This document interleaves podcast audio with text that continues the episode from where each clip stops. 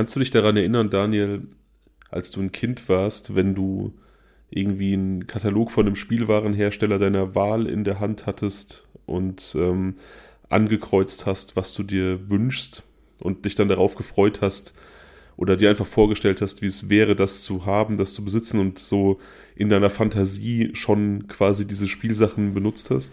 Ja, ich weiß, was du meinst. Also ähm, so Kataloge von Spielwarenhändlern Händlern hatte ich oder hatten wir, glaube ich, nicht, aber ähm, auf jeden Fall kenne ich noch die guten alten Net äh, Neckermann und Otto-Kataloge und Bauer. ja. Und da war es so ähnlich. Naja, es ist auf jeden Fall ähnlich, ne? ob es jetzt Spielwaren sind oder generell irgendwie Sachen, die man sich als Kind gewünscht hat. Ähm, so dieses am Katalog sitzen und, und irgendwie ankreuzen oder umranden und das dann irgendwie so, ja, wie gesagt, sich vorstellen, wie wäre es dann, wenn diese Dinge mein, mein Besitz wären genauso ging es mir, als ich im Griechenland-Urlaub diese Amazon Wishlist erstellt habe. Kurz für die, die es nicht mitbekommen haben. Wir haben ja seit einem Jahr Kofi. Das ist so eine Seite, wo man uns quasi virtuell wie dem Straßenmusiker in seinen Hut irgendwie kleine Spenden werfen kann. Da muss man allerdings PayPal für haben, um das zu tun. Und einige Zuhörerinnen und Zuhörer waren irgendwie unzufrieden damit, weil sie kein PayPal hatten und die haben dann gesagt, ey, mach doch mal eine Amazon Wishlist. Dann kann man euch irgendwie über Amazon Sachen kaufen, auf die ihr Bock habt und ähm, euch sowas Gutes tun. Und ich habe es im Urlaub gemacht und äh, habe die letzte Woche äh, online gestellt und hätte gar nicht mit diesem krassen Feedback und dieser krassen Großzügigkeit gerechnet und ich muss mich einfach mal unfassbar bei euch äh, entschuldigen, ähm, bedanken, bei euch allen, die, die das genutzt haben. Ich war total von den Socken. Vielen, vielen Dank dafür. Das ist wirklich eine super geile Wertschätzung und ähm, ich habe das ja mitbekommen, wie du quasi tagtäglich mir geschrieben hast und sagtest so, hey, ist schon wieder was gekommen und keine Ahnung, ähm, das ist schon also wirklich cool und ähm, ja, also ich finde es einfach total besonders, dass wir so eine coole Community haben. Und an dieser Stelle möchte ich mit dem Dankeschön weitermachen, denn als ich vor einigen Tagen Geburtstag hatte, äh, regnete es, regnete es so, oh, es ist auch schon spät, ähm, viele Glückwünsche. Und ich habe die alle gelesen und ähm, mich sehr darüber gefreut. Und ähm, ähm, letzten Jahr habe ich das so gemacht, dass ich dann irgendwie immer drauf reagiert habe mit irgendeiner Antwort oder so. Und ich wollte es einfach hier in diesem Jahr einfach mal ähm, in der Show sozusagen machen. Also einmal in unserem Podcast. Und deswegen an dieser Stelle vielen lieben Dank für die tollen Geburtstagsgrüße und die ähm, netten Wünsche. Ich habe mich sehr gefreut. Geburtstag ist auch ein gutes Stichwort, denn oft kam die Frage, ob denn Daniel gar keine Wishlist hat. Und natürlich hat Daniel eine, aber bescheiden wie er ist, wollte er die nicht so nah an seinem Geburtstag veröffentlichen, weil er Angst hatte, dass das wie so ein Wink mit dem Zaunfall verstanden werden könnte. Und deswegen, jetzt ist genug Zeit vergangen. Ich werde die, wenn ich diese Folge hochlade, auch dann bei Instagram veröffentlichen. Stichwort Instagram.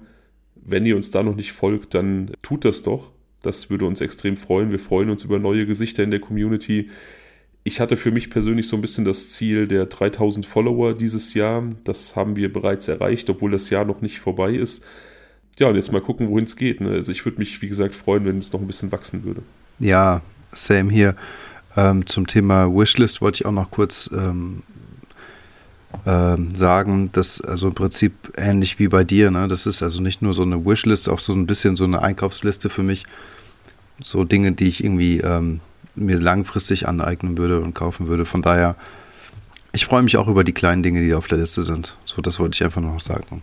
Ja, ich bin es ja genauso angegangen. Ne? Also es ist ja, bei mir ist es ja so ein bisschen so eine Wishlist für mich und den Podcast. Also da sind halt unheimlich viele Bücher beispielsweise drin, die ich für Recherche für den Podcast halt einfach gerne hätte. Aber natürlich auch Kram irgendwie, den ich persönlich geil finde. Also so von der Tüte Chips bis hin zur, weiß ich nicht, externen Festplatte ist halt irgendwie alles drauf.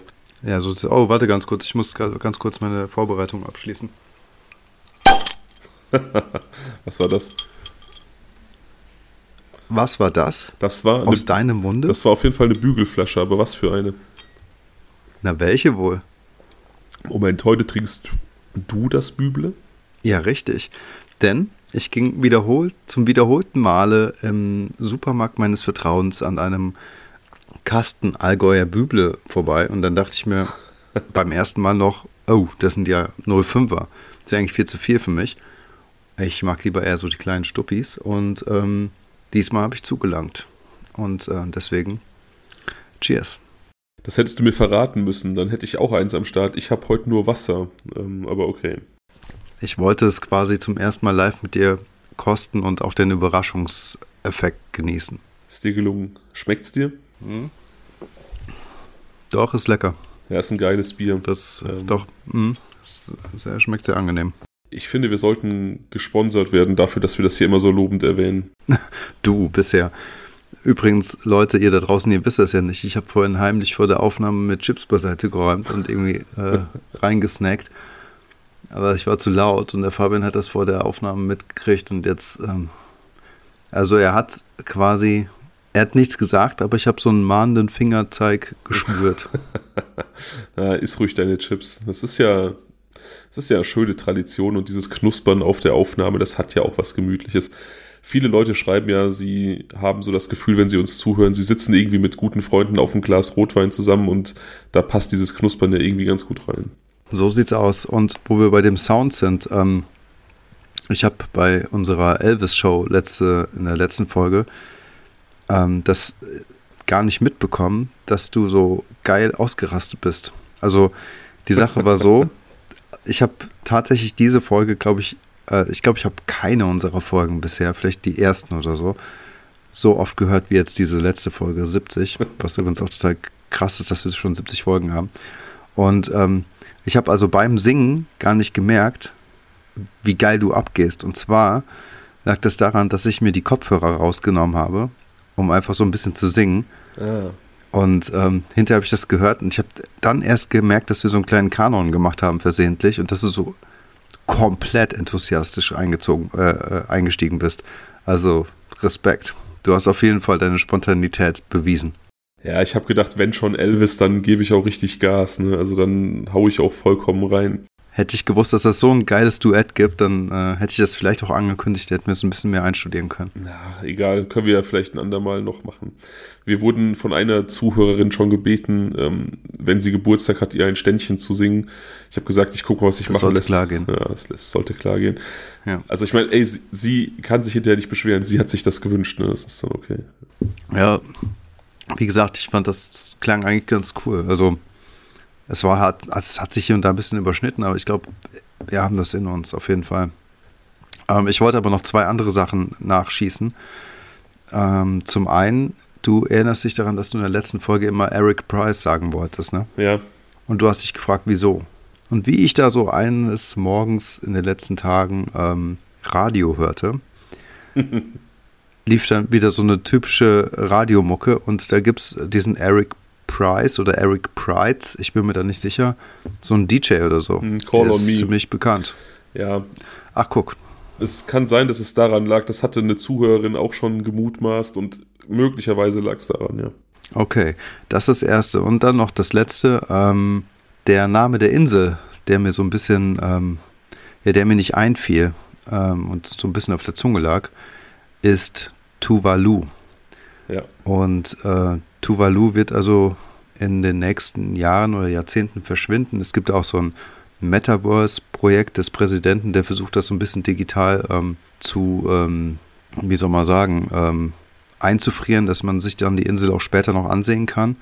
Und wie ich da so recherchiert habe in den letzten Tagen, um zu schauen, wie die Insel nun jetzt auch wirklich heißt, ist mir leider aufgefallen, Fabian, dass unsere Wahlheimat, nämlich Kiribati, wohl auch bald verschwinden wird. Ja, ich weiß. Das ist ähm, leider traurige Realität des Klimawandels. Ein ja, Thema düsterer als jeder True Crime-Stoff im Prinzip. Ja, so sieht's aus. Das heißt also, es wird wahrscheinlich nichts mehr aus dem aus der Karriere in der Fußballnationalmannschaft von Kiribati, noch, dass wir von dort aus mal eine Folge aufnehmen können, was ja auch klimatechnisch ziemlich ähm, daneben wäre. Ja, das definitiv, ja. Aber ja. Nehmen wir die heutige Folge also nicht aus Kiribati auf, sondern aus unseren Wohnzimmern, so wie immer. Ich habe auch noch einen Nachtrag zur letzten Folge. Hm. Und zwar bin ich auf eine Theorie im Falle Robert Vaughn gestoßen, die in diversen Foren diskutiert wird. Manche ähm, Hörerinnen und Hörer haben die an mich herangetragen, die kannte ich tatsächlich noch nicht. Habe die dann, wie gesagt, mehrfach in, in so True Crime Foren gelesen, aber habe halt keinerlei offizielle Quellen dafür gelesen. Also es scheint wirklich nur eine Theorie zu sein, aber eine interessante und die möchte ich kurz teilen auf jeden Fall. Bitte. Und zwar besagt diese Theorie, dass ähm, er also in dieses Haus kam von seinem befreundeten Paar und einer der beiden wohl schon längere Zeit ein Auge auf ihn geworfen hatte und sich offensichtlich vorgenommen hat, ihn in dieser Nacht zu missbrauchen. Und in diesem Glas Wasser, das in der Küche getrunken wurde, waren schon K.O.-Tropfen drin. Der wurde dann quasi im Bad missbraucht und diese Einstichstellen an seinem Körper, die dienten nicht dazu, ihm da irgendein ähm, Narkotikum zu verpassen, sondern die, die wurden dafür genutzt, um seinem Körper wiederum Blut zu entnehmen, um diese ähm, ja, das Narkotikum da wieder rauszubekommen, damit der Nachweis schwieriger ist. Weil ah, okay. tatsächlich dem Autopsiebericht zu entnehmen ist, den habe ich mittlerweile gelesen, dass in dem Körper relativ wenig Blut war. Aber das habe ich immer auch, also diese Information kannte ich, das habe ich aber auf die Messerstiche eben äh, geschoben. Wie gesagt, er hat drei Messerstiche in den Oberkörper bekommen. Ähm, und die Rettungssanitäter hatten angemerkt, dass der Tatort verdächtig blutarm ist. Also daher die Theorie, dass er woanders ermordet wurde und die Leiche möglicherweise gewaschen wurde. Und diese Theorie in, mhm. in diversen Foren, die da diskutiert wird, die greift eben diese Tatsache auf und geht davon aus, dass ihm Blut tatsächlich entzogen wurde, um eben zu verschleiern, dass er betäubt wurde. Und da spielt auch wieder der Bruder des einen Hausbewohners eine Rolle, der später auch in das Haus eingebrochen ist mit seinem Drogenproblem. Wir erinnern uns, der hat nämlich mal Medizin studiert mhm. und der könnte da eventuell tatsächlich. Ach, guck mal. Ja, also es ist möglich, aber wie gesagt, es ist nur eine Theorie und ähm, zwar eine viel diskutierte, aber eine, auf die jetzt erstmal so offiziell erstmal nichts hindeutet. Das ist interessant. Ich hatte zwischendurch auch noch eine Theorie und zwar, dass ähm, jetzt muss ich die Namen nochmal auf die Kette bekommen. Joseph, jo jo Joseph war doch der Anwalt, ne? Joseph Price war der Anwalt, der das Opfer genau. aus dem Studium kannte, genau. Genau, wie hieß der Mitbewohner? Dylan Ward. Genau. Also ich hatte noch die Theorie, dass äh, möglicherweise die wäre so ein bisschen besser gewesen, wenn, wenn die Beziehung oder diese, sagen wir mal, diese sexuelle Beziehung zwischen ähm, Eric und Victor gewesen wäre. Ich erkläre dir gleich warum. Weil dann nämlich ähm, Joseph hätte sein juristisches Wissen irgendwie anwenden können. Aber also meine Theorie ist im Prinzip, dass Victor ähm, Eric vielleicht getötet hat. Und ähm, zwar deswegen, weil er doch eifersüchtig war. Und dann die Spuren quasi so gelegt hat, dass alle Hinweise zu Dillen führen. Und ich ähm, hatte die Idee deswegen, weil letztendlich in seinem Messerblock ein Messer fehlte, bei ihm dieses Bild von, ähm, was war noch, Shakespeare, ne? Genau, von Shakespeare zu finden war. Und war da nicht noch irgend sogar noch irgendein Text, der dort gefunden, gefunden wurde? Ja, dieser dieses, Buch? Ja, dieses Shakespeare-Bild war Teil eines Artikels in einer Zeitschrift über das Thema Mord in den eigenen vier Wänden. Also, ja. Ja, genau, genau das würde für mich irgendwie auch zusammenpassen. Weißt du, weil ähm, ich finde es schon relativ auffällig, dass solche klaren Hinweise einfach so quasi unversteckt da rumliegen.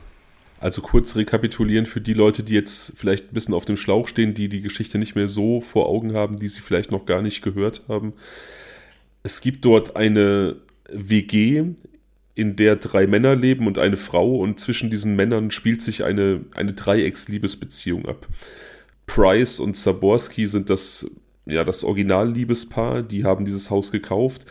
Und Price hat mit eben diesem Dylan Ward, der auch in dem Haus wohnt, ebenfalls eine sexuelle Beziehung. Die sind so polyamorös unterwegs. Und laut Daniels Theorie könnte das Viktor Saborski eben ein Dorn im Auge gewesen sein, dass sein eigentlicher Partner eben mit Dylan Ward eine Affäre hat und hätte diesen Mord an einem Freund des, der Familie, sage ich jetzt mal, begangen, um den unliebsamen Nebenbuhler loszuwerden. Durchaus interessante Theorie ja, tatsächlich. Genau so ist es. Ja. ja, die fiel mir so beim Hören ein. Ne? Ich finde die, ich die wirklich sinnvoll. Also diese, ja, diese Theorie, die ich gerade eben vorgestellt habe, dieses, ja, ähm, irgendwer von denen hatte doch sexuelles Interesse an Robert Vaughn und hat ihm dann K.O.-Tropfen gegeben und hat ihn getötet und äh, ihm Blut abgezapft. Das klingt zwar alles irgendwie total spannend, aber das hat wenig Hand und Fuß, finde ich. Und das, was du da zusammengebastelt hast, das erschließt sich mir eher, weil ich auch finde, was heißt ich finde, ich denke, so aus meiner Warte heraus, und das spiegelt so auch Erfahrungen wieder, die ich gemacht habe im Laufe der Jahre, dass diese polyamorösen Beziehungsmodelle häufig nicht von allen so getragen werden, wie sie es vielleicht nach außen ausdrücken. Also da bleibt emotional immer jemand mehr auf der Strecke als der andere. Weißt du, was ich meine? Ja, total. Und also ich denke halt auch, dass dadurch, dass äh, Robert Eric ähm, oder Eric Robert, ich weiß nicht mal, was der erste Vorname war, dass er zum ersten Mal bei denen geschlafen hat, deutet ja auch darauf hin, dass es eventuell noch gar nicht so eine große Bekanntschaft für alle, für diesen gesamten Kreis der, ähm, der äh, Wohnungsgemeinschaft war, weißt du?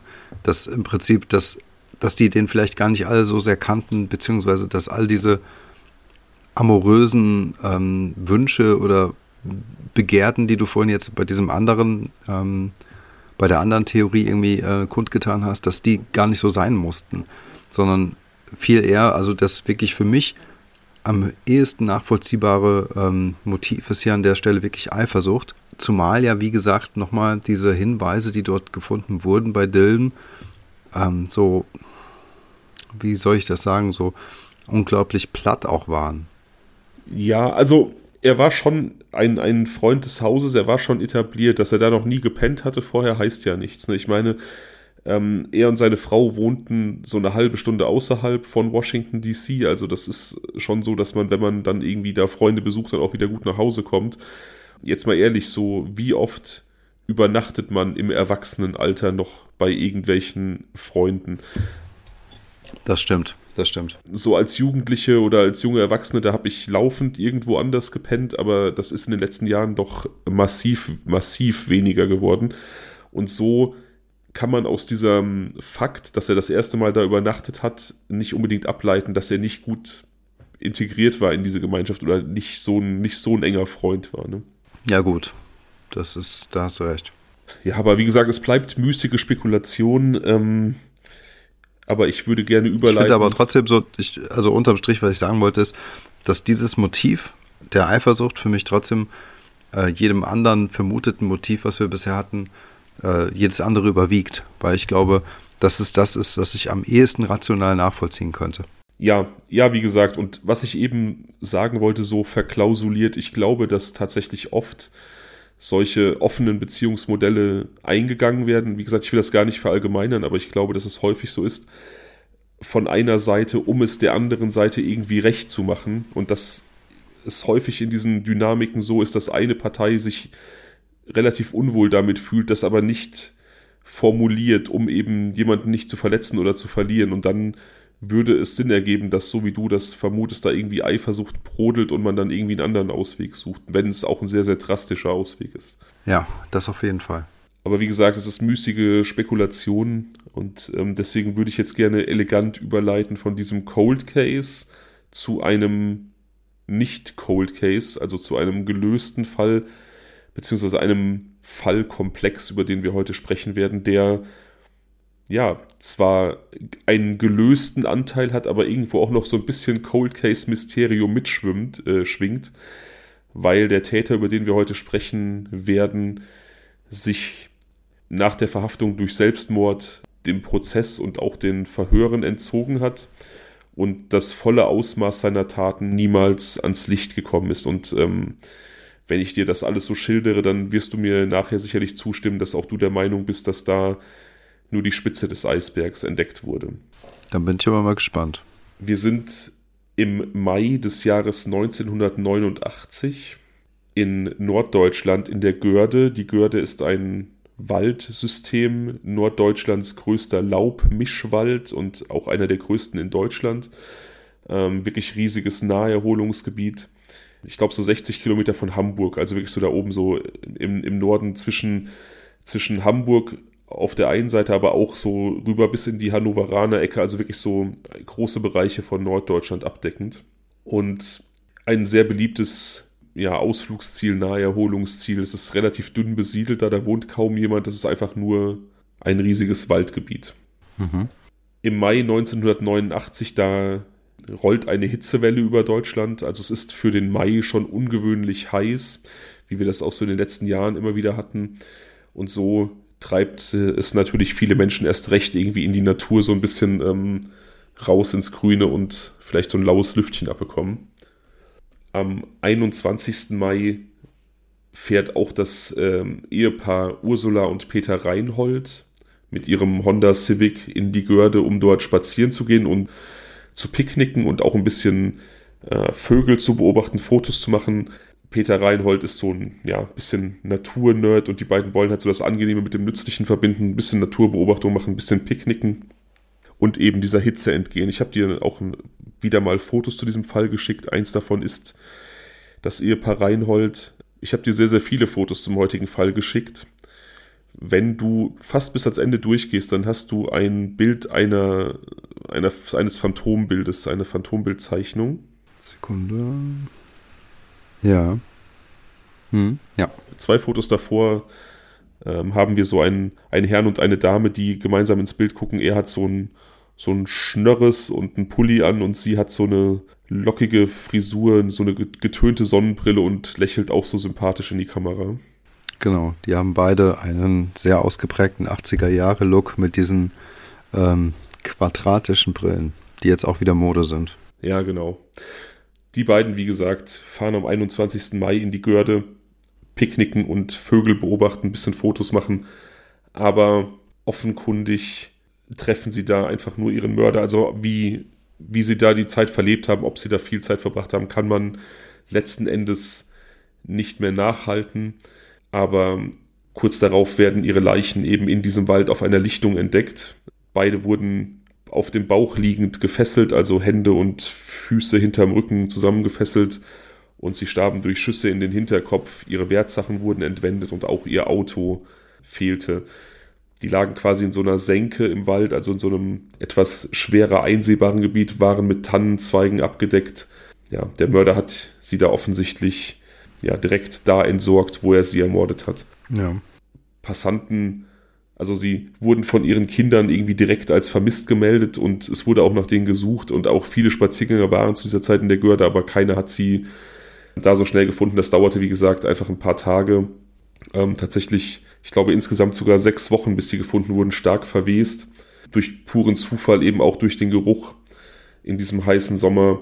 Und wir haben den ersten Doppelmord in diesem Naherholungsgebiet. Die Polizei befragt nun Spaziergänger, Pilzsammler, Förster. Und es gibt eben Sichtungen eines kräftig gebauten Mannes, der da irgendwie allein unterwegs war und deswegen so ein bisschen den Förstern, Pilzsammlern, so diesen anderen Leuten irgendwie im Gedächtnis geblieben ist, weil ja, es schon so ein bisschen auffällig ist, wenn jemand so alleine durch den Wald wandert, jetzt ohne offenkundig irgendwie, weiß ich nicht, Vögel zu beobachten, irgendwas zu sammeln, also einfach nur alleine unterwegs ist.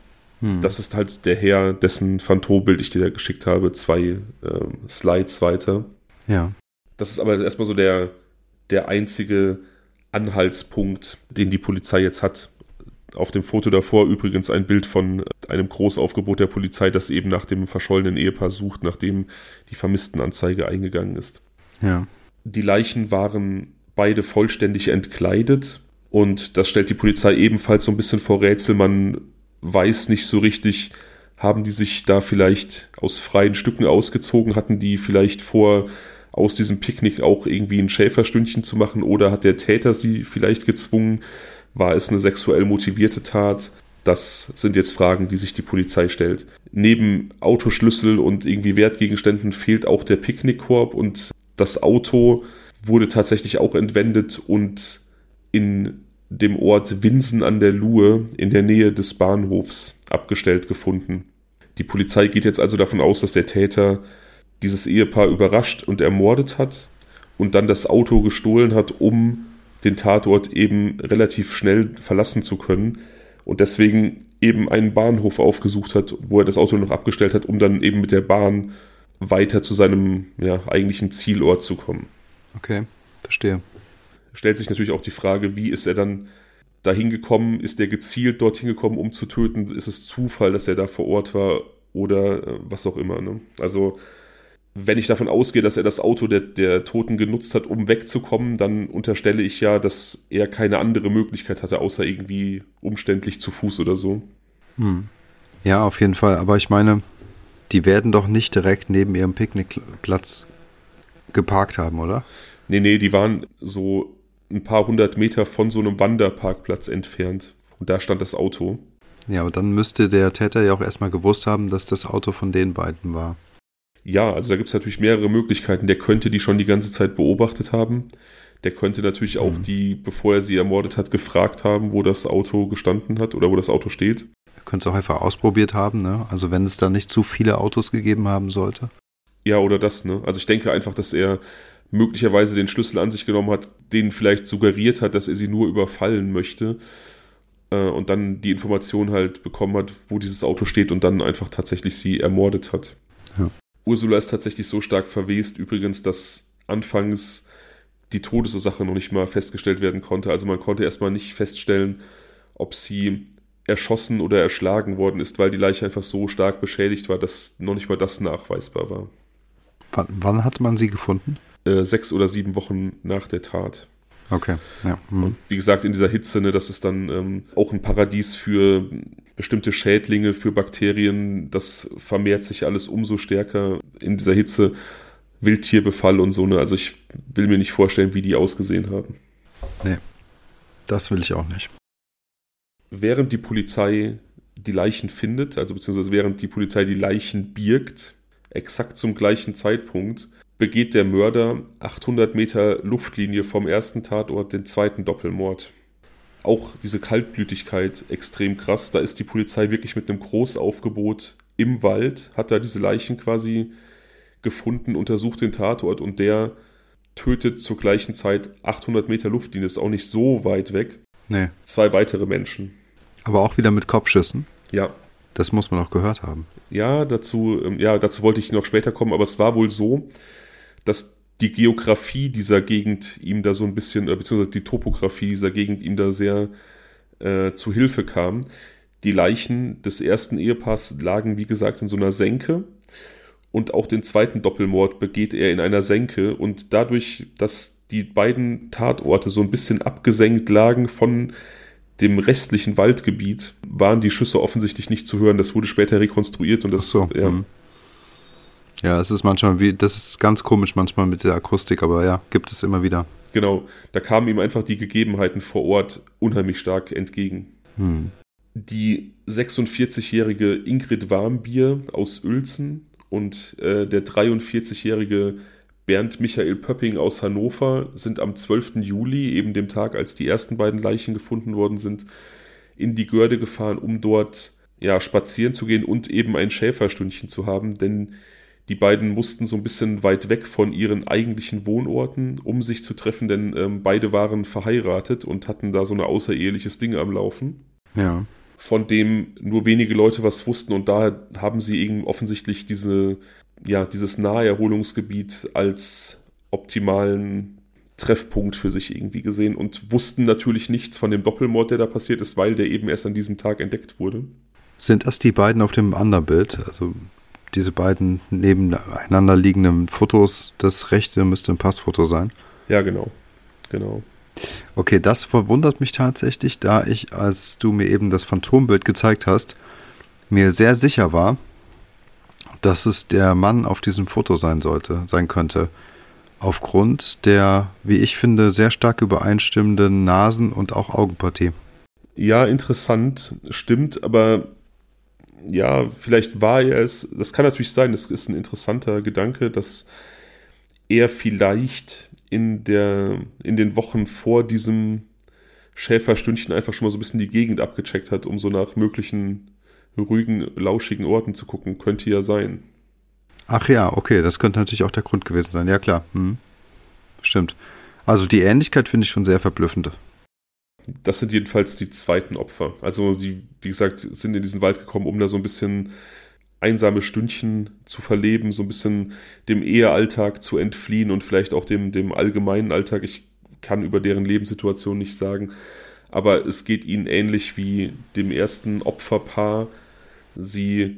Kurzer, kurze, kurze, Entschuldigung, kurze Bemerkung. Ich finde es sehr ähm, faszinierend, wie du es rhetorisch recht elegant schaffst, ähm, es zu umgehen, sozusagen.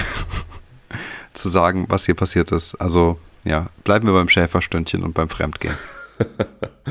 ja, ich, ähm, ich wollte es irgendwie so halbwegs wertfrei ausdrücken. Also die beiden wollten da, wie gesagt, so ein bisschen Spaß haben. Ja. Haben ebenfalls so einen Wanderparkplatz angesteuert, sind so gute zwei Kilometer in den Wald hineingegangen, also wollten sich da wirklich irgendwie zurückziehen vom Trubel und sind dann da auch offensichtlich wieder dem Täter in die Arme gelaufen und auch hier wieder das gleiche Vorgehen wie im ersten Doppelmord. Er fesselt beide mit Klebeband auf dem Boden liegend, Hände und Füße hinterm Rücken zusammen, schießt beiden in den Kopf, beziehungsweise stranguliert erst Bernd Michael, würgt ihn nahezu bis an die Grenze des Todes und erschießt ihn dann mit mehreren Kopfschüssen. Und die weibliche Begleitung verletzt er durch Stiche und, und Schläge im Brustbereich, schlägt ihr den Schädel ein und schießt dann quasi oh, yeah. und schießt dann quasi auf ihre Leiche. Also auch die Leiche hat dann mehrere Einschusslöcher, die meisten sind postmortal zugefügt worden. Also wirklich auch ein sehr grausamer Mord. Ich weiß nicht, ob damals. Oh Entschuldige, du wolltest was sagen. Waren die auch nackt? Wurden die auch ausgezogen oder? Die waren auch nackt, ja. Ich weiß nicht, darauf wollte ich gerade zu sprechen kommen, ob damals im Hinblick auf eine Vergewaltigung irgendwie seriös ermittelt wurde. Ich habe nie gefunden, dass da irgendwie ein sexuelles Motiv eine Rolle gespielt hat, aber ja, ich weiß nicht, diese Nacktheit und auch diese Konzentration der Gewalt gegen die weibliche Person lassen mich immer so ein bisschen unterstellen, dass es da schon auch irgendwie so eine sexuelle Komponente gab. Ja. Ja, auch hier werden Wertsachen entwendet, eine Sofortbildkamera und auch erneut die Autoschlüssel. Diesmal kann man rekonstruieren, dass der Täter wieder mit dem Auto der Opfer floh und dieses circa eine Woche lang noch nutzte, bevor er es in der Nähe einer Kurklinik in Bad Bevensen abstellte. Auch diese beiden Leichen dieses zweiten Paares wurden zwei Wochen nach dem Mord erst gefunden, also am 27. Juli. Die lagen da auch ein bisschen ähm, länger unentdeckt und die wurden tatsächlich auch durch purem Zufall wiederum gef äh, gefunden. Die Polizei hat mit Hundertschaften großflächig in diesem Waldgebiet nach Spuren zum ersten Mord gesucht und hat dann quasi die zweiten Opfer gefunden. Ja. Im Nachhinein konnte dann eben durch diverse Zeugenaussagen und die, durch Rekonstruktionen der Tage dieser beiden Menschen konnte dann eben dieser 12. Juli als ähm, Tattag rekonstruiert werden und so konnte man dann ermessen, dass dieser Mord begangen sein musste, während die Polizei nebenan quasi die ersten beiden Leichen gesichert hat. Mhm. In der Folgezeit ähm, herrscht natürlich in Niedersachsen helle Aufregung. Die Görde wird komplett gemieden, also aus diesem sehr belebten und beliebten Naherholungsgebiet, da wird erstmal so, ja, das wird so, eine, so ein bisschen so, eine, so, ein, so ein Geisterwald, da treibt sich keiner mehr rum, weil natürlich jetzt die Angst umgeht, dass jeder ein Opfer werden kann, der sich da bewegt. Hm. Ja verständlich. Und es ist auch relativ schnell klar, dass eigentlich hinter beiden Taten der gleiche Mörder stecken muss, weil der Modus operandi eben sehr, sehr ähnlich ist und weil auch die Art der Verletzungen sehr, sehr ähnlich ist. Auch dieses sich vom Tatort wegbewegen im Auto der Opfer ist eben komplett deckungsgleich. Mhm. Das weiß die Polizei auch. Das ist natürlich der erste Ermittlungsansatz. Die Polizei stellt eine Soko zusammen. 40 Beamte sollen jetzt daran arbeiten, diese Morde zu klären. Es werden knapp 10.000 Menschen befragt. Dieses Phantombild, das erstellt wurde, wird rumgezeigt, wird bei Aktenzeichen XY äh, gezeigt. Die Fälle kriegen da auch so einen kleinen Filmfall.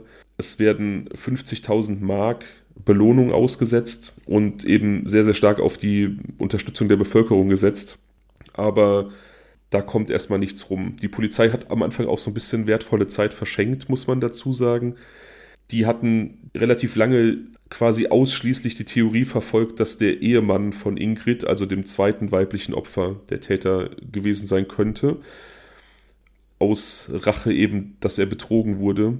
Aber ich weiß nicht, da passt dann ja dieses erste Opfer-Ehepaar auch nicht so richtig ins Bild. Ne? Also ja. die, die Polizei hatte vermutet, dass das ist so eine offizielle Arbeitstheorie gewesen, dass Ingrids Ehemann einen Auftragsmörder engagiert hat, um die untreue Ehefrau und den, ähm, den Liebhaber aus dem Weg zu räumen.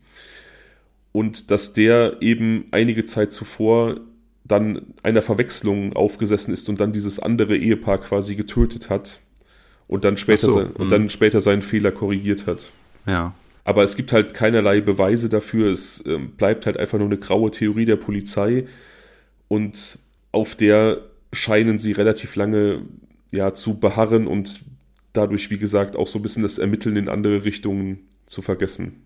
Es werden zwar mhm. irgendwie, es werden zwar irgendwie Männer befragt, äh, auch die ja einschlägig vorbestraft sind, eben so ein bisschen Sexualstraftaten auf dem Kehrpolz haben, aber die werden halt nur befragt. Es wird dann da nicht mehr stark nachermittelt, weil man eben sich so auf diesen Ehemann eingeschossen hat. Und das wird sich später als großer Fehler herausstellen, denn mit dem Täter dieser Fälle oder mit dem, dem Mörder in diesen beiden Fällen hat man tatsächlich schon gesprochen von Polizeiseite aus im Zuge dieser Befragung von vorbestraften Menschen. Das kommt aber erst sehr viel später ans Licht. Ah, okay.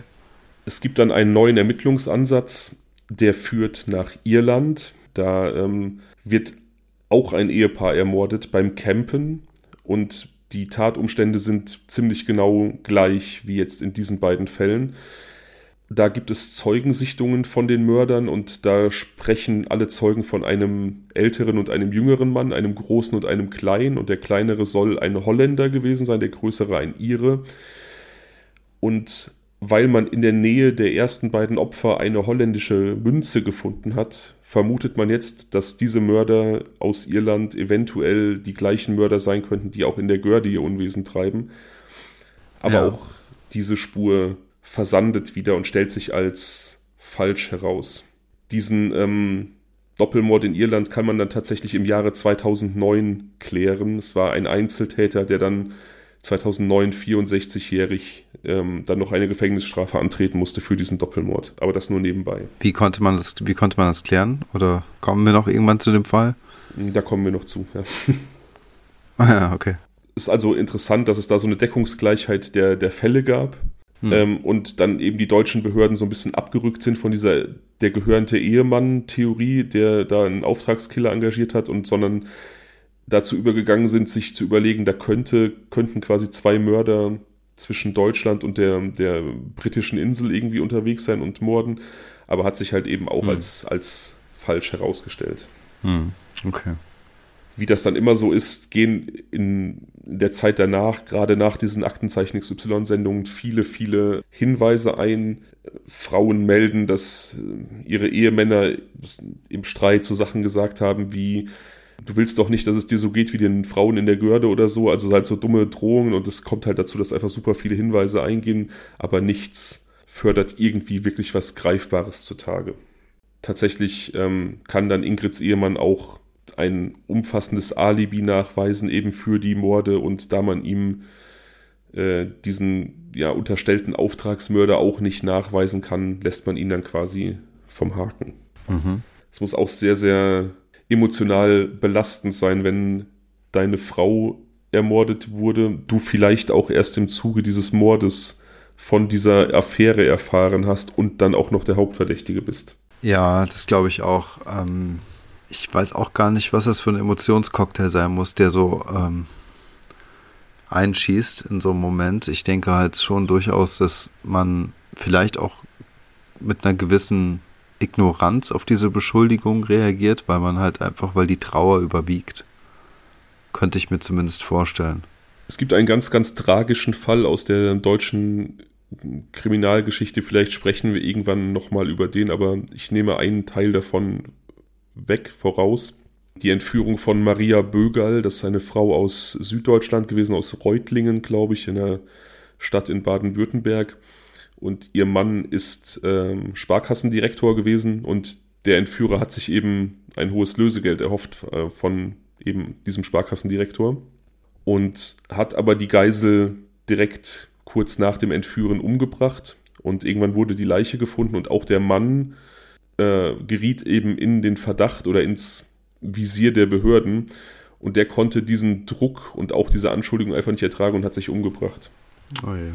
Ja, ganz, ganz, ganz tragischer Fall.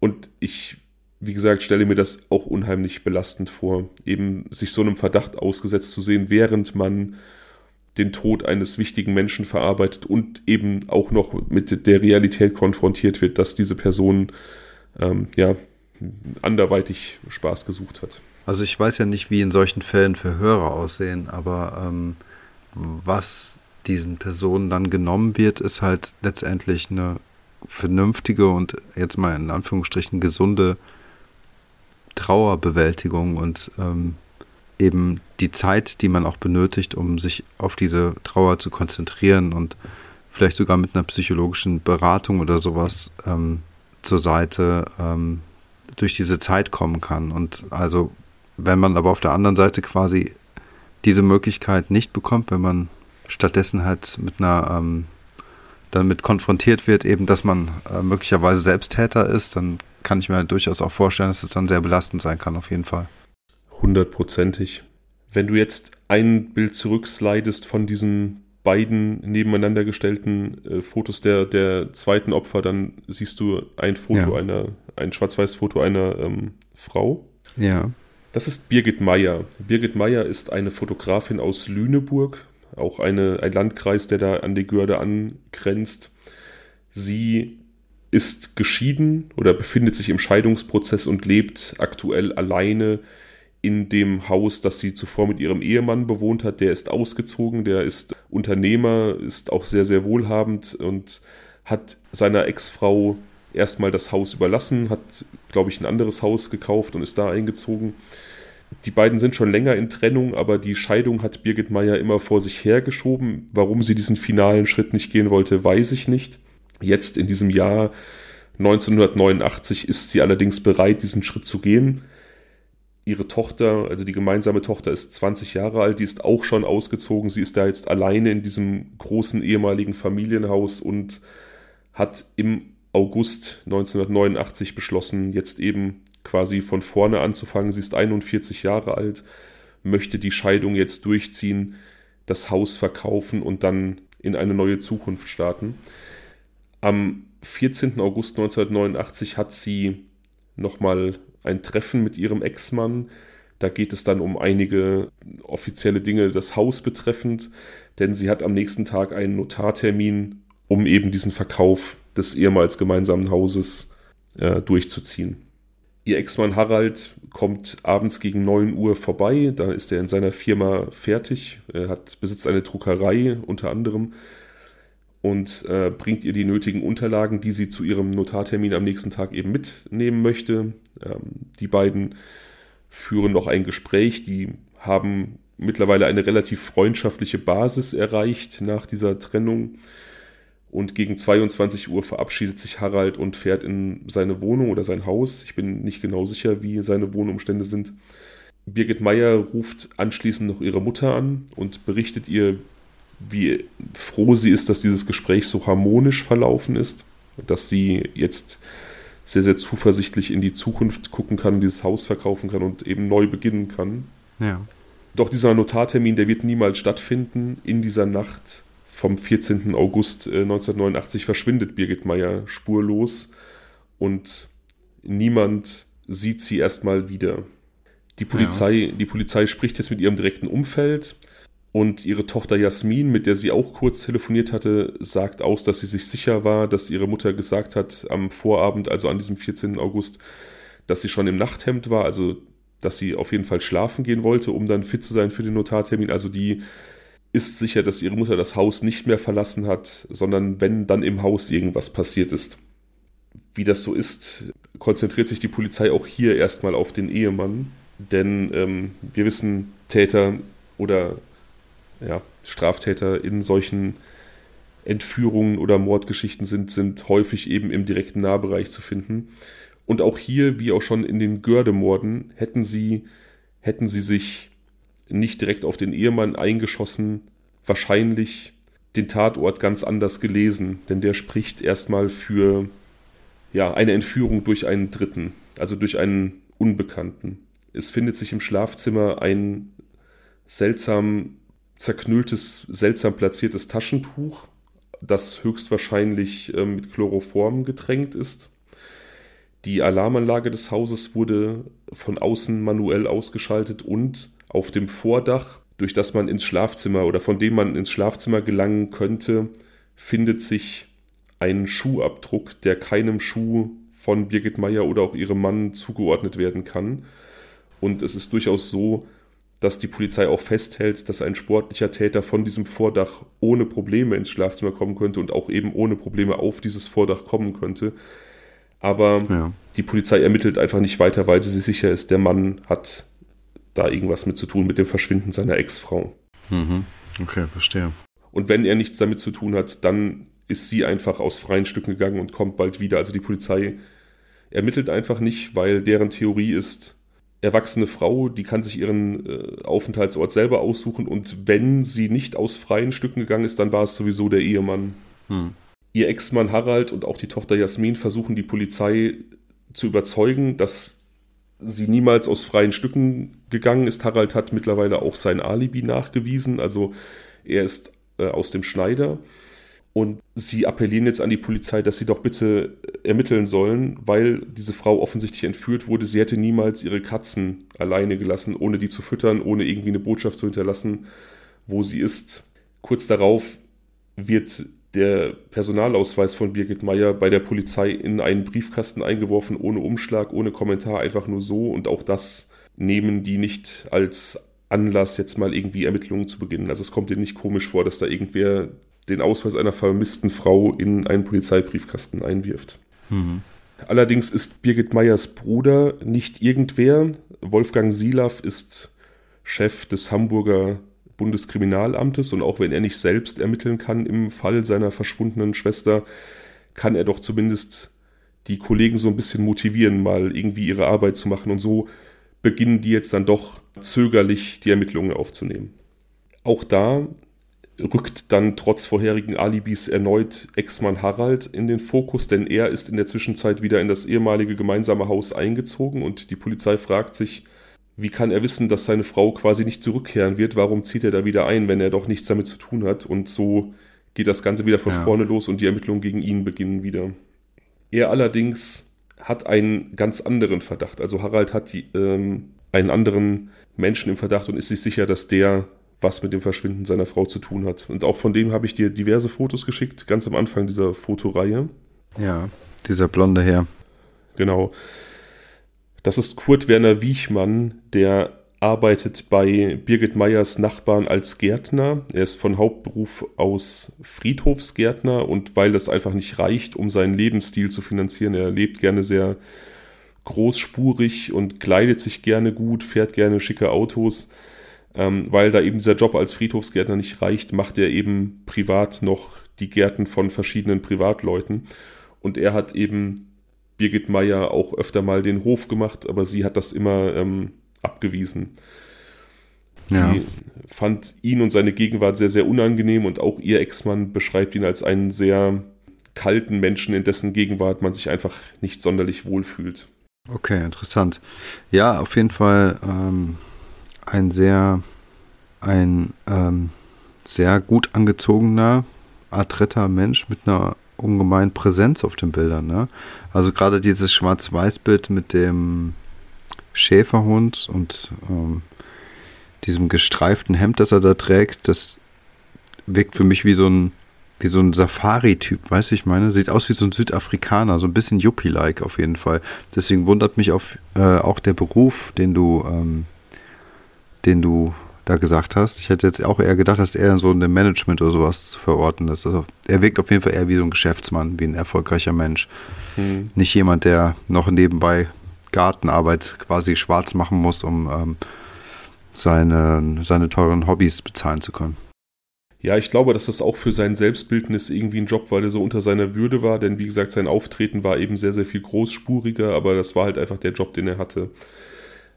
Ja, ist ja auch ein guter Job. Also davon abgesehen, ähm, würde man als Galabauer heutzutage verdient man sich dumm und dusselig. Ja, wie im Handwerk generell heutzutage man sehr, sehr gute Verdienstmöglichkeiten hat, eben weil da so ein bisschen der Nachwuchs fehlt. Ne? Der Polizei fällt auf, dass Kurt Werner Wiechmann bereits auch während äh, der Gördemorde oder im Zuge der Gördemorde befragt worden ist und da aber auch für beide Morde ein Alibi vorweisen konnte. Und auch eben für das Verschwinden von Birgit Meyer konnte er ein Alibi vorweisen.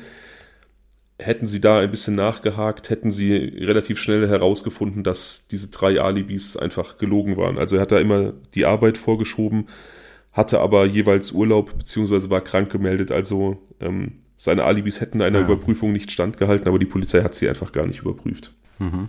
Der Friedhofsgärtner Kurt Werner Wiechmann lebt mit seiner 13 Jahre älteren Frau Alice zusammen in einem Haus ebenfalls in diesem Landkreis Lüneburg und wie gesagt, hat so ein bisschen eine Liebe zum etwas großspurigen Auftritt und großspurigen Leben und auch eine Liebe für Autos. Hat in seiner Garage sich so ein bisschen so eine Kfz-Werkstatt eingerichtet, wo er an Autos schraubt, die er dann irgendwie kauft, aufwertet, teurer verkauft und das auch so ein bisschen als Nebenstandbein so ein bisschen nutzt. Mhm.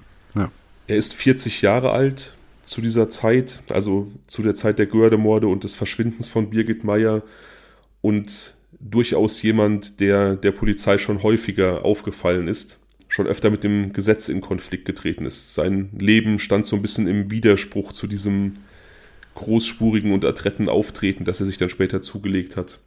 Er stammt aus einer relativ zerrütteten und sozial schwachen Familie, wo er von seinem Vater äh, geschlagen und missbraucht wurde, ebenfalls auch die Mutter.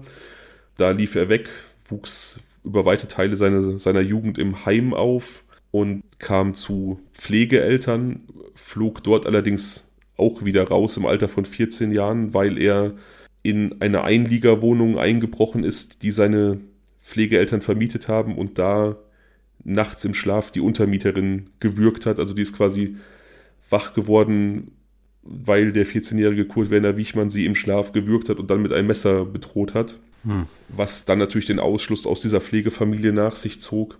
Etwas später gab es die erste Jugendstrafe für sexuelle Nötigung einer Frau. Ähm, es gab Angriffe auf Polizisten mit Kleinkaliberpistolen. Da könnte man jetzt hellhörig werden, denn die Morde in der Görde wurden mit Kleinkaliberwaffen begangen. Also Gleiches Modell auf jeden Fall. Ja. Ähm, nach einem Angriff auf einen Polizisten musste er dann einige Monate in, in, ins Jugendgefängnis. Und kurz nachdem er rauskam, wurde in Lüneburg eine jugendliche Fahrradfahrerin durch Schüsse in den Rücken getötet und Zeugen sahen einen Jugendlichen vom Tatort weglaufen, aber er konnte für diese Tat halt nie belangt werden, aber es ist ähm, sehr wahrscheinlich, dass er diese Tat begangen hat. Also es passt so ins Zeitfenster. Passt ne? total gut zusammen, ja. Ja, ja. also er, er kommt aus dem Jugendgefängnis, ebenfalls wieder mit einer Kleinkaliberwaffe wird eine, eine Frau auf einem Fahrrad einfach von hinten erschossen und man sieht einen Jugendlichen weglaufen.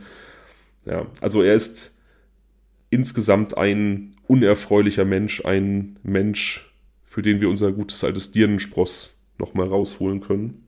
1970 tritt er dann eine etwas längere Haftstrafe an. Er nimmt eine Anhalterin mit, die er vergewaltigt und anschließend auch versucht umzubringen aber sie kann ihn überreden, ihn gehen zu lassen. Also sie kann irgendwie mit ihm sprechen, kann sein Vertrauen gewinnen und kann ihm glaubhaft machen, dass sie nicht die Polizei rufen wird, dass sie diese Vergewaltigung einfach vergessen wird. Und ja. er lässt sie gehen. Und sie kann ihn auch nicht großartig beschreiben oder so. Also er hat eigentlich äh, riesiges Glück und ist davongekommen mit einer schlimmen Tat. Aber er liest in den nächsten Tagen die Zeitungsberichte über dieses Verbrechen, über sein Verbrechen und er findet, dass er da falsch dargestellt wird und geht dann zur Polizei, um die Sache richtig zu stellen. Okay. Aber. Narzissmus hoch 5000, ne? Also wenn du irgendwie als, als äh, Vergewaltiger findest, dass die Zeitung dann irgendwie zu, äh, wie soll ich sagen, ungünstig über dich schreibt und du gehst dann zur Polizei, um zu sagen, ey, es war aber ganz anders. Ne? Das ist ja schon auch narzisstisch, aber auch extrem dumm. Ja, ja, ja. Kann man wohl genauso sagen. Ja, und so landet er seine ersten fünfeinhalb Jahre im Gefängnis und tritt dann eben anschließend die Stelle als Friedhofsgärtner an. Fünfeinhalb Jahre Gefängnis, da muss ich nochmal ganz kurz den Querverweis ziehen zu meinem Vater, der ja auch fünfeinhalb Jahre im Gefängnis saß für einen Bankraub. Und hier haben wir eine Vergewaltigung mit versuchtem Mord, gleiches, äh, gleiches Strafmaß, Hut ab. Es ist manchmal komisch, es ist manchmal wirklich nicht ganz zu verstehen ja, ich meine, wie gesagt, wir sind beide juristische Laien. Ich, ich, will, ich will mir auch gar nicht anmaßen, da irgendwie ähm, irgendeine, irgendeine fundierte Aussage zu treffen zu können, aber manchmal liest man einfach Strafmaße, gerade wenn man sich viel mit True Crime beschäftigt und hm. fragt sich, wie genau kommt das zustande. Ja. Aber wie gesagt, nach dieser Haftstrafe tritt er eben seine Stelle als Friedhofsgärtner an, die er dann auch während der Gördemorde und während der Verschwinden von Birgit Meyer noch begleitet. Und das ist eben auch, wie gesagt, sein Hauptalibi für die Gördemorde. Aber wir wissen, er hat an diesen Tagen nicht gearbeitet. Er hatte Urlaub bzw. war krank und auch sein. Alibi für das Verschwinden von Birgit Meyer hat sehr, sehr wackelige Füße, wird aber von der Polizei nicht weiter überprüft. Hm. Das Ganze dümpelt dann so ein, ein Jahr vor sich hin. Also wie gesagt, die Polizei hat ja generell nur sehr widerwillig die Ermittlungen begonnen.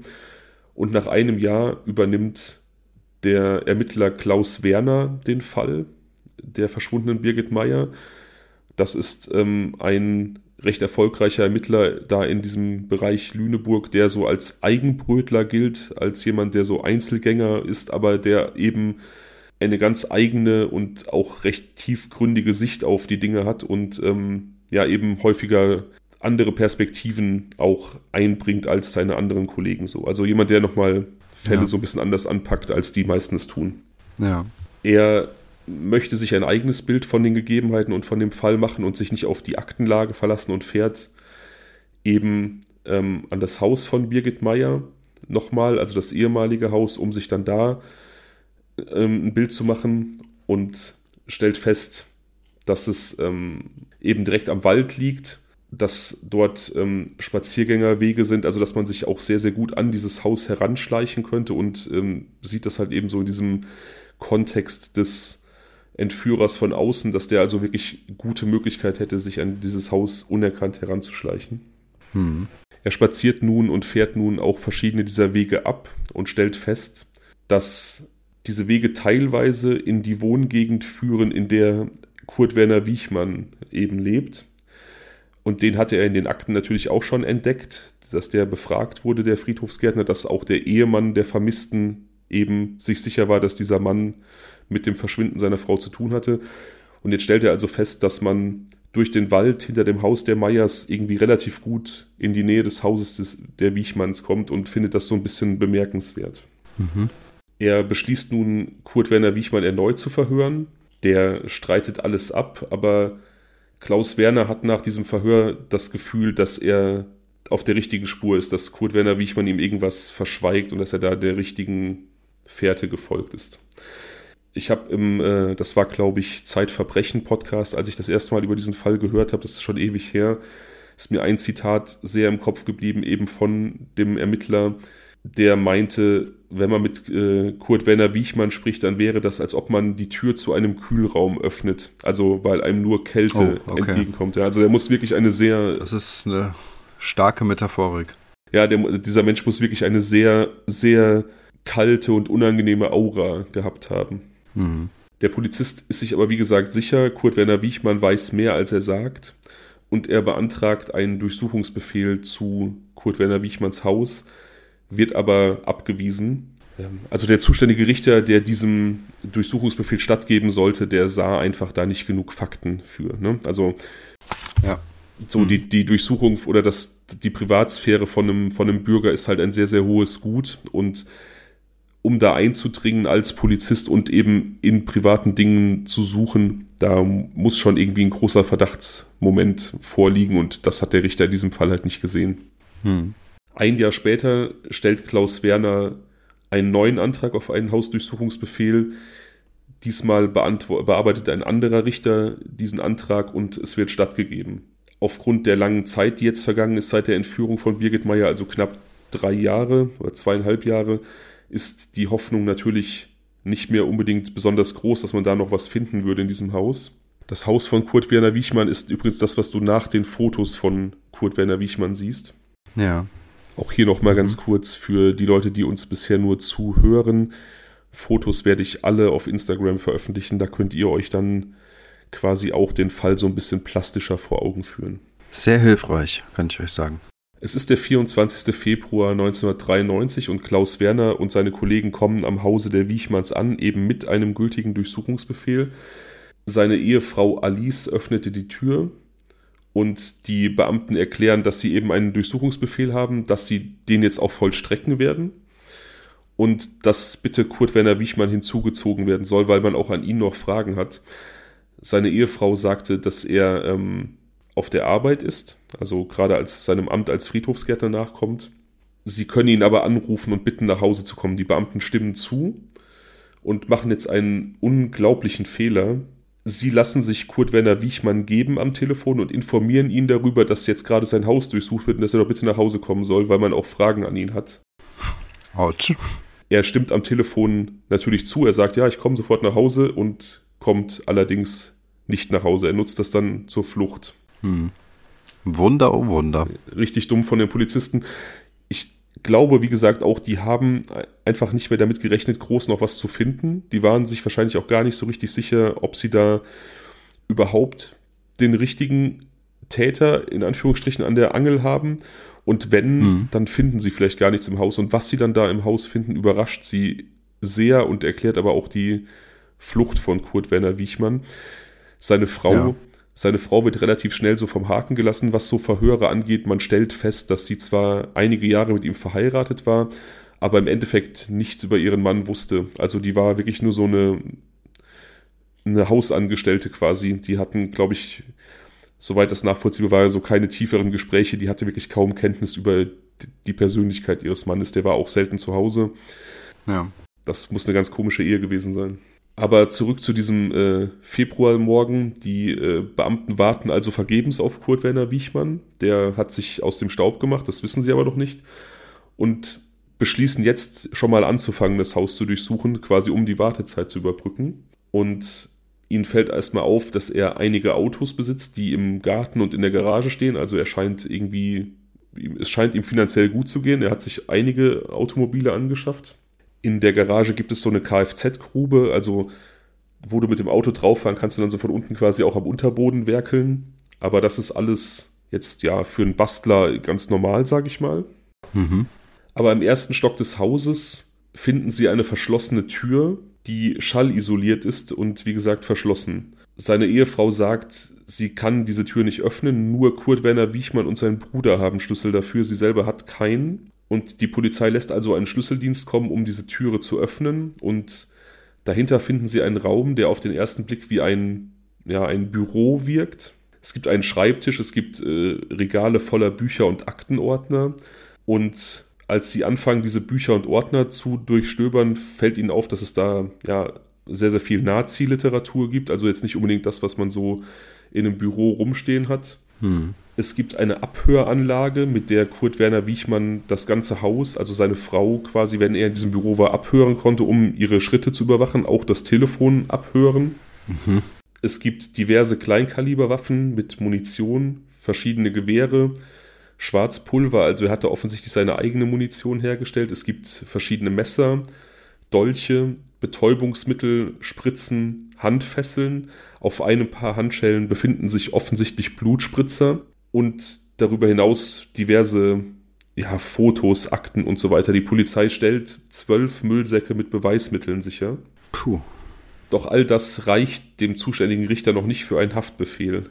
Also dieser Umstand, dass Kurt Werner Wichmann geflüchtet ist und sich dieser Befragung entzogen hat und was da alles gefunden wurde, reicht noch nicht für einen ähm, Haftbefehl, weil keiner dieser Gegenstände auf den ersten Blick einen konkreten Bezug zu einer Straftat aufweist. Aber durfte er in Waffen besitzen? Ist, es, ist das nicht schon eine Straftat gewesen? Ob er die besitzen durfte, weiß ich nicht. Darüber wurde nie, oder darüber habe ich nie was gelesen, ob die illegal waren oder nicht. Es war immer nur die Rede davon, dass ja relativ viele Waffen da zu finden waren, aber er kann natürlich einen Waffenschein gehabt haben. Ne? Und auch gerade so. Ja, ja, okay. Ja, ja. und es, es gibt auch eine, eine, relativ hohe Anzahl an Waffen, die tatsächlich ähm, ja so schwarz im Umlauf ist. Also wo die jetzt herkamen, ob er die illegal besessen hat, keine Ahnung.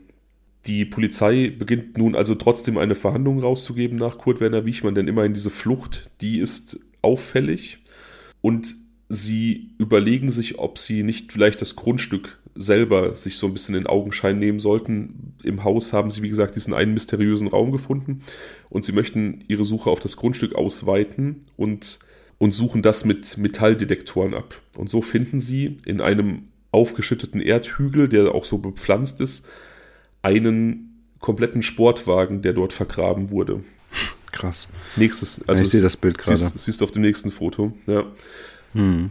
Und ähm, alleine, dass er da vergraben wurde, das spricht ja auch für einen gewissen Aufwand, der da betrieben wurde, um dieses Auto irgendwie loszuwerden.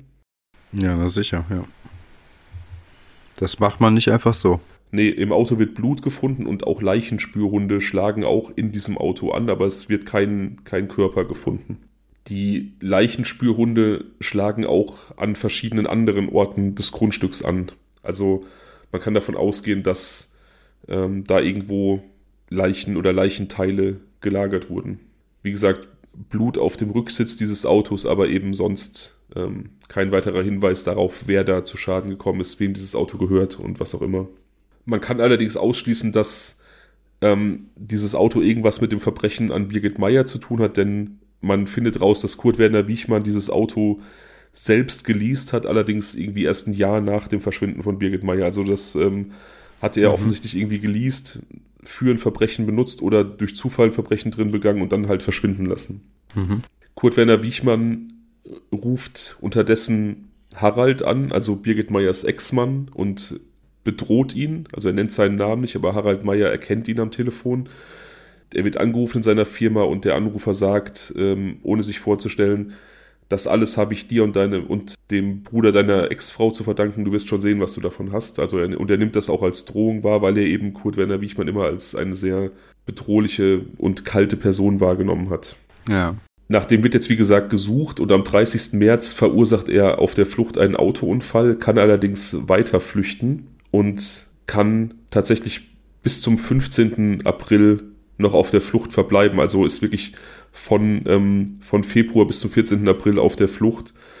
Hat dort wiederum einen Verkehrsunfall in Heilbronn, also auch wieder in Süddeutschland. Und ähm, diesmal ist die Polizei rechtzeitig da, um ihn festzunehmen und im Auto neben ihm finden sie seinen jüngeren Bruder, der ihm so ein bisschen bei der Flucht geholfen hat. Und wir erinnern uns, das war die zweite Person, die einen Schlüssel zu diesem geheimen Raum hatte. Ne? Ja, genau. Im Auto findet die Polizei eine Maschinenpistole und 100 Schuss Munition und ähm, das in Verbindung mit dieser Flucht ist dann erstmal genug Grund für Untersuchungshaft. Das würde ich auch sagen. Wichmann verweigert aber ähm, jegliche Aussage und zehn Tage nach seiner Verhaftung am 25. April 1993 erhängt er sich mit einem Gürtel an seinem Bettgestell, ähm, ohne dass er irgendwie großartig was äh, gesagt hat, also ohne dass irgendwie großartig was zu seinen Verbrechen von ihm zu hören war. Seiner Frau und seiner Familie hinterlässt er Abschiedsbriefe, die von der Polizei gelesen werden, bevor man sie weitergibt, und sie wirken, als ob er da versteckte Botschaften weitergeben wollte. Speziell im Brief an seinen Bruder fällt den Polizisten eine Formulierung ins Auge, wo Kurt Werner Wiechmann seinen Bruder eindringlich darauf hinweist, dass er doch bitte daran denken soll, die Dachrinnen zu reinigen. Und das kommt denen halt wie so ein Code vor, dass da irgendwas verschwinden, mhm. verschwunden, also irgendwas vernichtet werden soll, irgendwelche Beweismittel wahrscheinlich vernichtet werden sollen, aber sie können diesen Code nicht entschlüsseln, sie können auch dem Bruder von Kurt Werner Wiechmann letztlich nicht nachweisen, irgendwas von den Verbrechen gewusst zu haben. Hm, verstehe.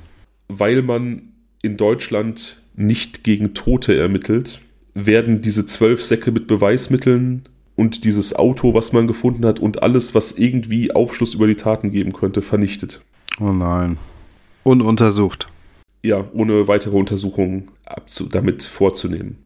Ich hatte erwähnt, dass Birgit Meyer einen Bruder hat, Wolfgang Silav, der damals Leiter des BKA in Hamburg war und wie ja, gesagt genau. aus, aus verschiedenen Gründen nicht selber ermitteln konnte in diesem Fall ähm, um seine verschwundene Schwester, auch eben durch seine persönliche Involvierung. Aber am Anfang der 2000er, da ist er im Ruhestand und ihn hat das alles nicht losgelassen. Er will wissen, was mit seiner Schwester passiert ist und er verlangt Akten, äh, Akteneinsicht in das, was zum Fall Birgit Meyer zusammengetragen wurde. Ja. Er ist absolut fassungslos und äh, erbost darüber, wie schlampig da ermittelt wurde, was für Ermittlungsfehler gemacht wurden. Und er hat sofort den Verdacht, dass Wiechmann der Täter war, dass es einen Mittäter gab und. Ähm, das kann ja nur der Bruder sein. Ja, das, davon gehe ich auch aus, aber dazu kommen wir noch. Und er möchte einfach zumindest herausfinden, was mit seiner Schwester passiert ist und kontaktiert jetzt Polizisten, Ermittler, Leute von der Fallanalyse, die er aus seiner aktiven Zeit kannte und von denen er wusste, dass das fleißige und, und gute Männer sind und stellt sich so ein bisschen sein eigenes Ermittlerteam zusammen. Da, ja. ist auch, da ist auch ein Gerichtsmediziner bei, Klaus Püschel, ähm, recht bekannter deutscher Gerichtsmediziner, der auch einen eigenen True Crime Podcast hat, sehr äh, hörenswert. Also, wie gesagt, der Wolfgang Silaff, der holt sich da so die, die Creme de la Creme aus seiner Sicht, um einfach rauszufinden, was mit seiner Schwester passiert ist. Ja. Er hat auch einen Staatsanwalt, dem er sehr vertraut. Die beiden sind befreundet und mit dem, dessen Hilfe können sie so ein bisschen Druck auf die Lüneburger Polizei ausüben und diesen Cold Case nochmal so ein bisschen aufrollen. Er trifft sich mit dem Ermittler, der damals auch an dem Fall ermittelt hat, und sie fahren zu dem Haus, in dem Wiechmann früher gewohnt hat. Da lebt jetzt ein älterer Herr mit Wiechmanns Ex-Frau ähm, zusammen. Der hat quasi das Haus und auch die Ex-Frau übernommen. Und es, es, gibt auch noch so ein bisschen Nachlass von Kurt Werner Wiechmann, unter anderem ja. Videokassetten mit den Aufzeichnungen der Aktenzeichen XY-Folgen, die über die Gördemorde berichtet haben. Und mhm. so denkt sich Wolfgang Silaff, dass da vielleicht auch ein Zusammenhang besteht zwischen Wiechmann und diesen Gördemorden. Und er hat Glück, die Lüneburger Polizei hat zwar diese ganzen Beweismittel vernichtet, diese zwölf Säcke mit Beweismitteln und auch dieses Auto, aber sie haben dieses Paar Handschellen an, mit Blut aus dem Geheimraum nicht vernichtet. Das liegt noch bei der Gerichtsmedizin aus irgendwelchen Gründen einfach jahrelang rum. Ja. Und so kann das dann in Hannover bei der Gerichtsmedizin nochmal untersucht werden und das Blut an diesen Handschellen wird tatsächlich seiner Schwester Birgit Meyer zugeordnet. Also Nein. Also Ach, wie krass. Das einzige Beweisstück, was quasi aus irgendeinem Zufall nicht vernichtet wurde, gibt tatsächlich Auf, Aufschluss darüber, dass Wiechmann offensichtlich wirklich seine Schwester entführt hat. Das ist doch verrückt. Ja, es ist ja total krass. Okay, das klärt aber zumindest noch nicht, ob Wiechmann seine Schwester umgebracht hat oder der Bruder. Also den genauen Mörder haben wir damit immer noch nicht gefunden. Genau. Und natürlich ihr Verbleib ist auch erstmal nicht geklärt. Ja, genau. Ich bin jetzt vom Mord ausgegangen, ja, genau. Der aktuelle Bewohner des Hauses, des ehemaligen Hauses von Kurt Werner Wiechmann, der ist super kooperativ. Der lässt ähm, Wolfgang Silaff und seine Leute da gerne ein- und ausgehen und der beteiligt sich auch, also er spekuliert gerne mit.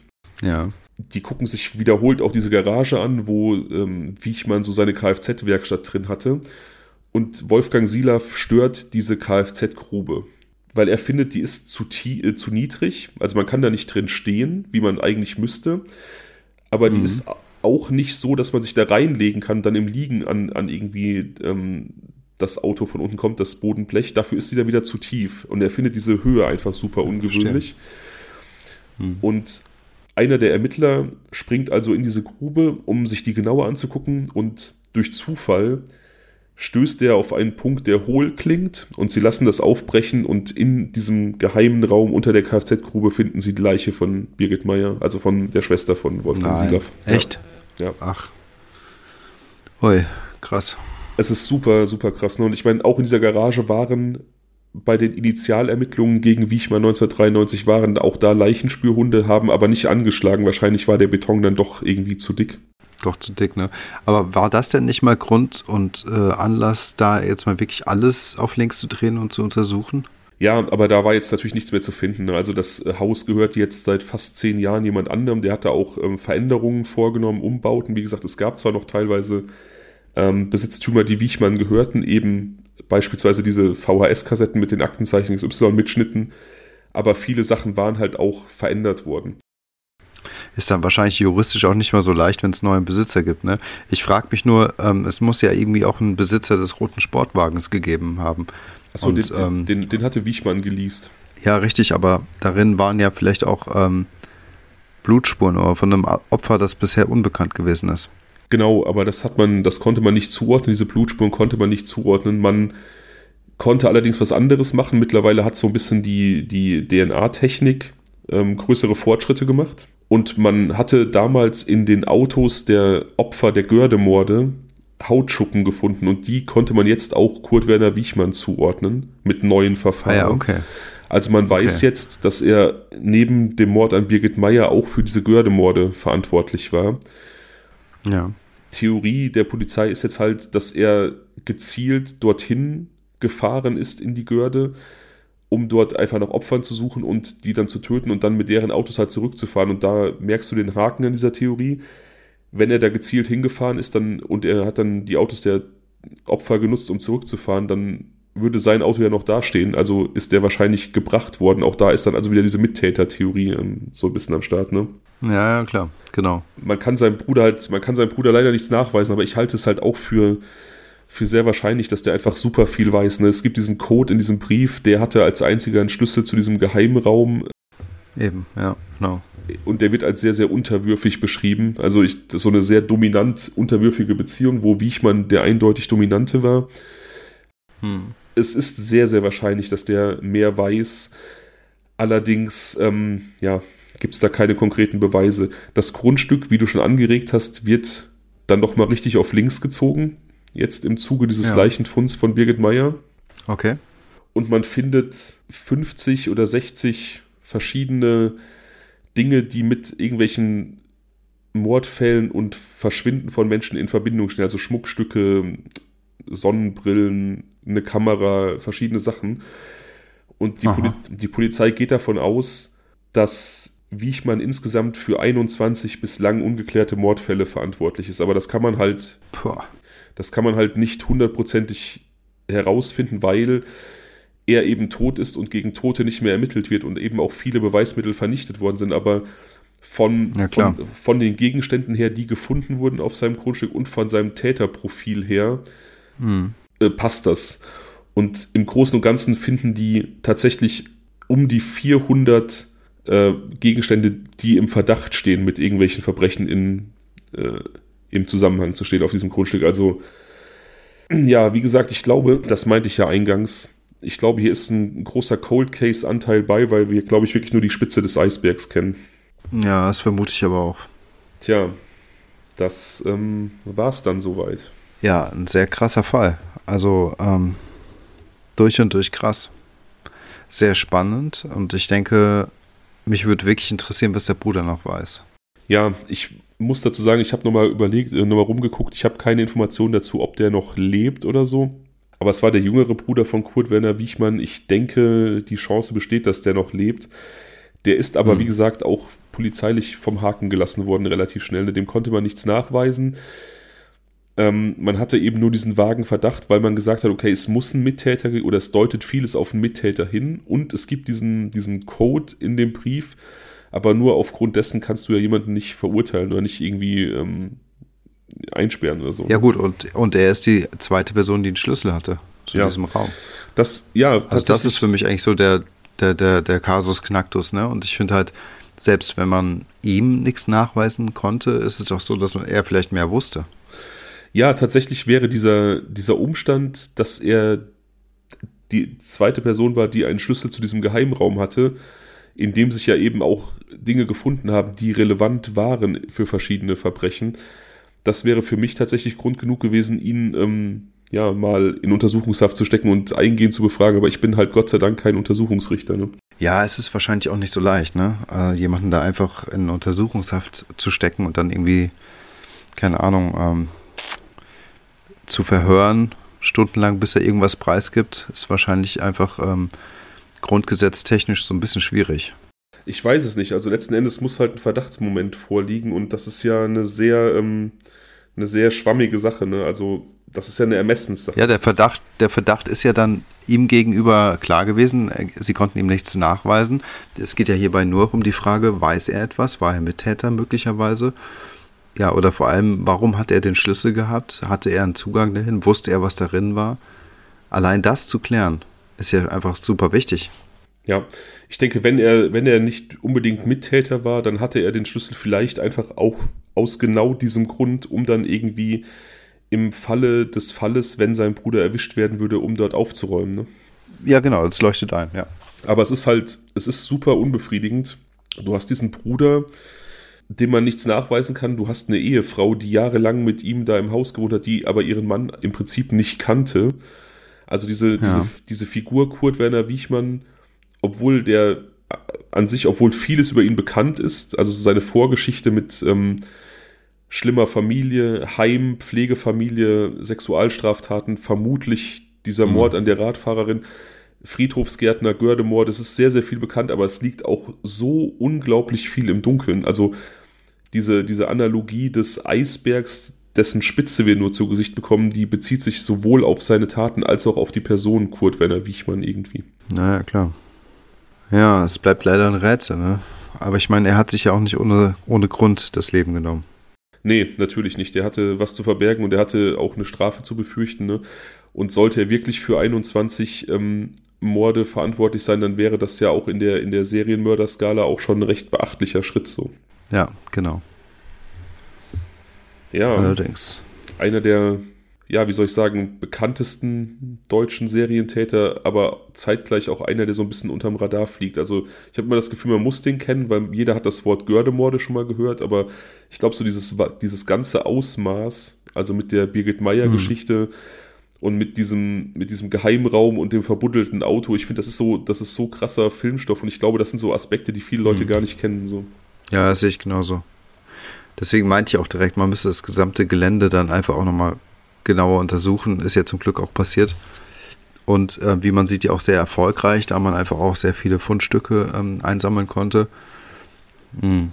Wer weiß, was da jetzt noch im Großen und Ganzen hintersteckte. Vielleicht war auch das nur ein Teil dessen, was er in Wirklichkeit alles gemacht hat. Ja, davon gehe ich aus. Und ich meine, auf der einen Seite haben wir dieses Happy End für Wolfgang Silav, der hat Klarheit, was ja. mit seiner Schwester passiert ist. Das freut mich auch für ihn. Ich er hab, ähm, total, ja. Er zumindest ja. Da hat ja alles geklappt. Also der hat richtig Glück gehabt in jeglicher Hinsicht. Genau. Ich habe Interviews mit ihm gesehen. Auch das ist ein, ein total sympathischer Typ und ich, ich freue mich für ihn. Aber auf der anderen Seite haben wir, wenn es wirklich 21 Morde waren, eben sehr, sehr viele Hinterbliebene, die keine Klarheit bekommen haben über das Schicksal ihrer, genau. ähm, ihrer Liebsten. Ne? Wer war beispielsweise das Opfer ja, genau. in diesem Auto? Warum wurde dieses Auto verbuddelt? Das ist zum Beispiel eine Frage, die komplett offen ist. Ne? Ja, ganz genau. Und die Antwort hat Kurt Werner Wiechmann mit ins Grab genommen und wenn sein Bruder die Antwort kennen sollte, dann ähm, ja, werden wir es wahrscheinlich auch nicht erfahren. Mhm. Also ein gelöster Fall, das freut jetzt all die, die immer sich beschweren, dass sie Cold Cases nicht mögen, weil sie die unbefriedigend finden, weil man eben nichts in der Hand hat im Nachhinein. Aber schon auch ein gelöster Fall, der trotzdem eben diesen unbefriedigenden, unbefriedigenden Charakter beibehält. Hm. Ja, auf jeden Fall. Es fehlt so ein bisschen ähm, das klare Geständnis. Ich glaube, das hätte einfach jetzt sehr viel Befriedigung mitgebracht. Ja, und ich hätte tatsächlich auch erwartet, oder wenn man sich diesen Fall so anguckt, dann bin ich eigentlich überrascht, dass äh, Wiechmann nicht, wie soll ich sagen, gesteht, weil er ist ja, wie gesagt, Narzisst durch und durch. Wir erinnern uns an diese Geschichte, dass er eine, dass er quasi wegen Vergewaltigung verurteilt wurde, weil er die offizielle Version berichtigen wollte. Ja. Und es ihm so wichtig war, wie er in der Öffentlichkeit gesehen wird, dass er dafür die Strafe in Kauf genommen hat.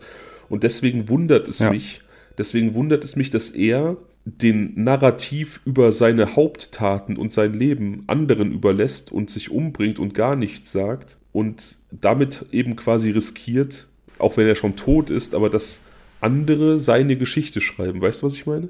Ja, ja, ja, genau.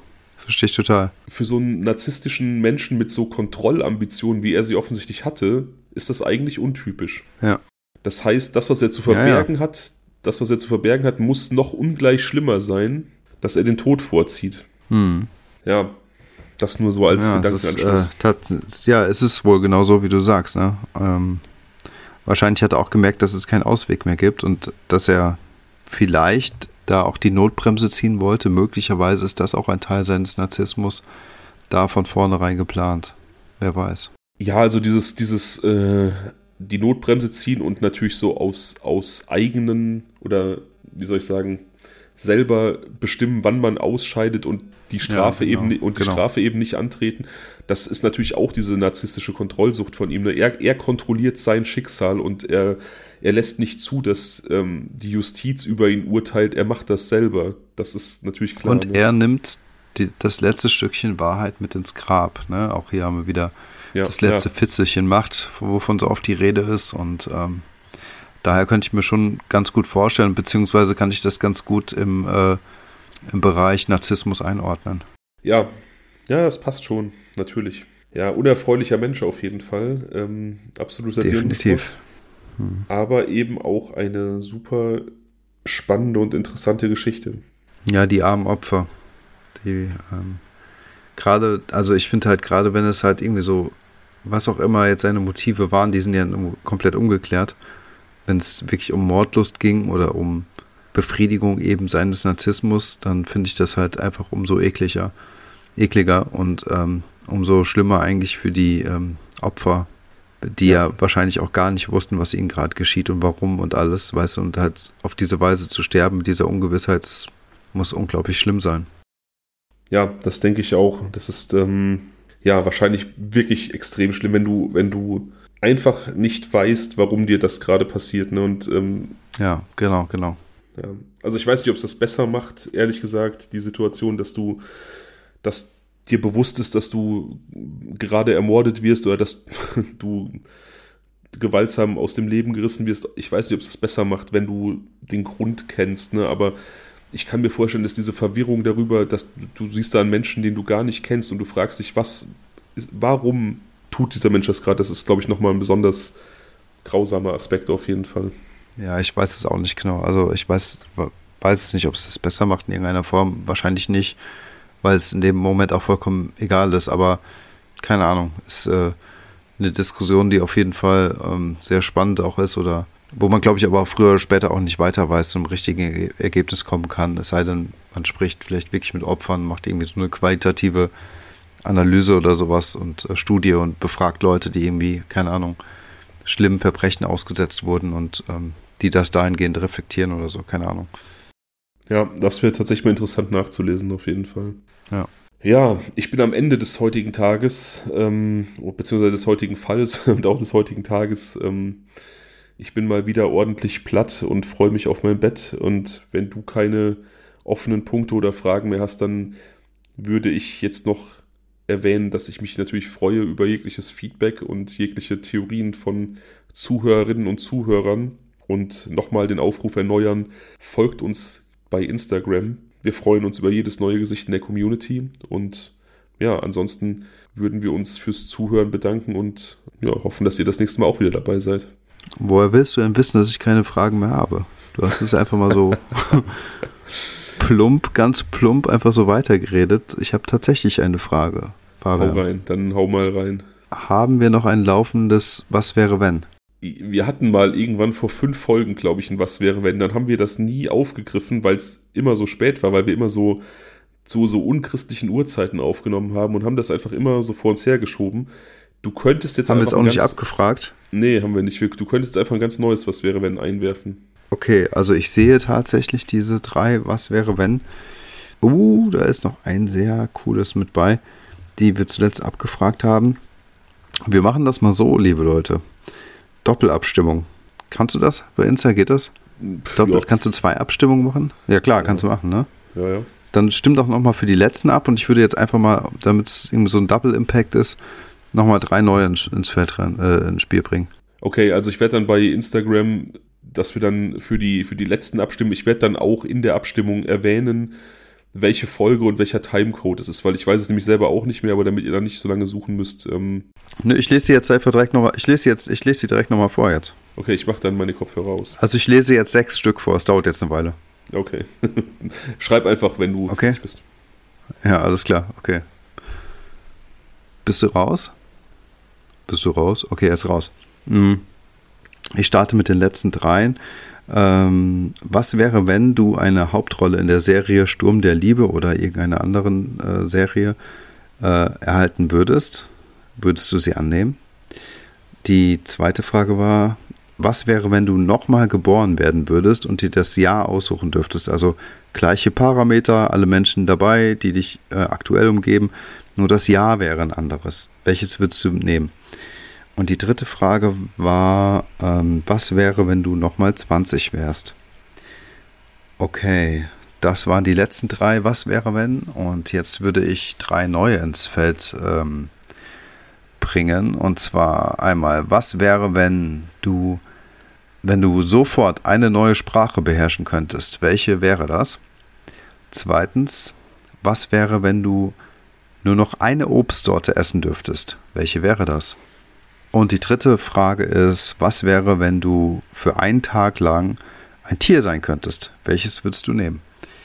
Ich bin sehr gespannt, was ihr ähm, wählen werdet und schalte mal Fabian zurück in Form einer WhatsApp-Nachricht. Mal gucken. Hallo, bist schon jo, da? Ich bin zurück. Jo, alles klar. Ja, geil. Also haben wir jetzt sechs, sechs Szenarien. Das heißt, ähm, so die, Leute, aus, ja. die Leute sollen sich für zwei entscheiden, ja. Ein altes und ein neues. Genau, also was wäre, wenn, gehört halt einfach fest zu uns, wie das Abschweifen und dass wir so ein bisschen stiefmütterlich bis gar nicht behandelt haben in letzter Zeit. Das geht gar nicht, deswegen müssen wir jetzt hier mal richtig nochmal was liefern. Ja, sehe ich genauso. Ich bin auch, ich freue mich über deinen Enthusiasmus und ich finde es gut, dass du da äh, mal geliefert hast. Okay. Yeah. Dann aber jetzt. Vielen Dank fürs Zuhören und äh, wir sind raus, oder was? Wir sind raus. Vielen Dank euch da draußen und bis zum nächsten Mal. Ciao. Bis zum nächsten Mal. Ciao.